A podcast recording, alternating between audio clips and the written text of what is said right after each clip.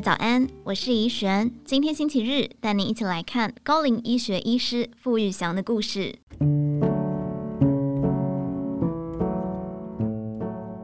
做一桌好菜是为了把人聚在一起，无论你活到几岁，都渴望一种叫做团圆的味道。老年医学科医师傅玉祥休诊后不聊健康，反而端出一道道好菜。营养均衡虽是必须，更要在口感与美味下足功夫。因为想要长命百岁，除了吃得健康，也要吃得下、吃得好。傅玉祥说，临床工作十分忙碌，有时会不小心忽视病人需求，像是饮食，有些病人会拒绝他无法接受的食物。我也看过不愿意吃，直接吐出来的病人，吃不下，对病人的健康与治疗都不是件好事。人就算老了、病了，也还是有人性，但照护上就是少了点人性的同理与关怀。好比上了年纪，牙口不好，照护者往往把食物打成泥。虽然解决长辈的吞咽问题，视觉与口感上却失去风味和进食的乐趣。他看过许多安宁病人在生命最后几天，遗愿是希望能够吃到喜欢的食物，可是往往事与愿违。他常在想，能不能让生病的人吞咽功能逐渐退化，甚至插管的人有机会吃到保有风味的营养食品呢？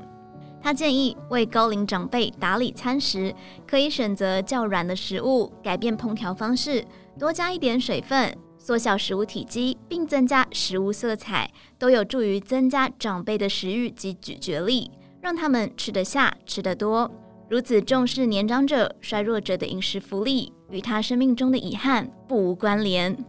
他说：“我的外婆是很厉害的厨师，她学习钻研各种料理，就是想烹煮一桌好菜给家人吃，像是锅巴虾仁、湖南腊肉、布袋鸡这些逐渐被遗忘的料理，都是她的拿手菜。我从幼稚园开始就跟妈妈、外婆在厨房里一起做菜，那是我们三代美好的回忆。”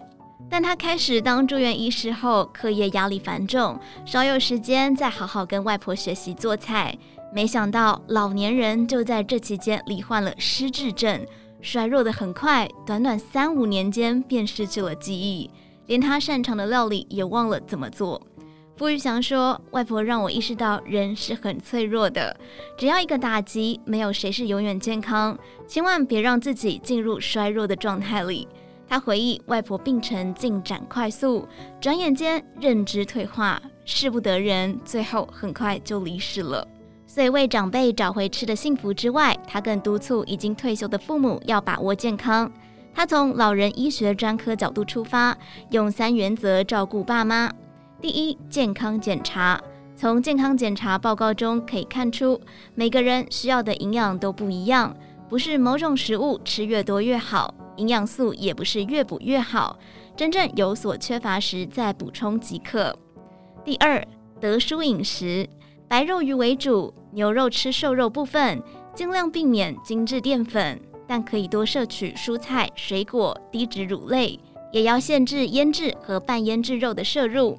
第三，运动训练，三项原则中，他认为最重要的是运动，不要只是走走，还要增加肌肉量。由于父亲曾经任职交大机械系，他直接用学术论文说服爸妈，让他们知道研究分析，七十岁以上没有重训，身体健康会差很多，鼓励他们去有安全防护员的健身房运动。另外，傅玉祥说，就算年老生病了，他希望每个人还是能吃到具有风味的食物。这不是因为他热爱台菜，也因为美食香气能够刺激海马回，唤起年长者的记忆与食欲。以上内容出自于《金周刊》网站，详细内容欢迎参考资讯栏下方的文章连结。最后，祝你有个美好的一天，我们明天再见。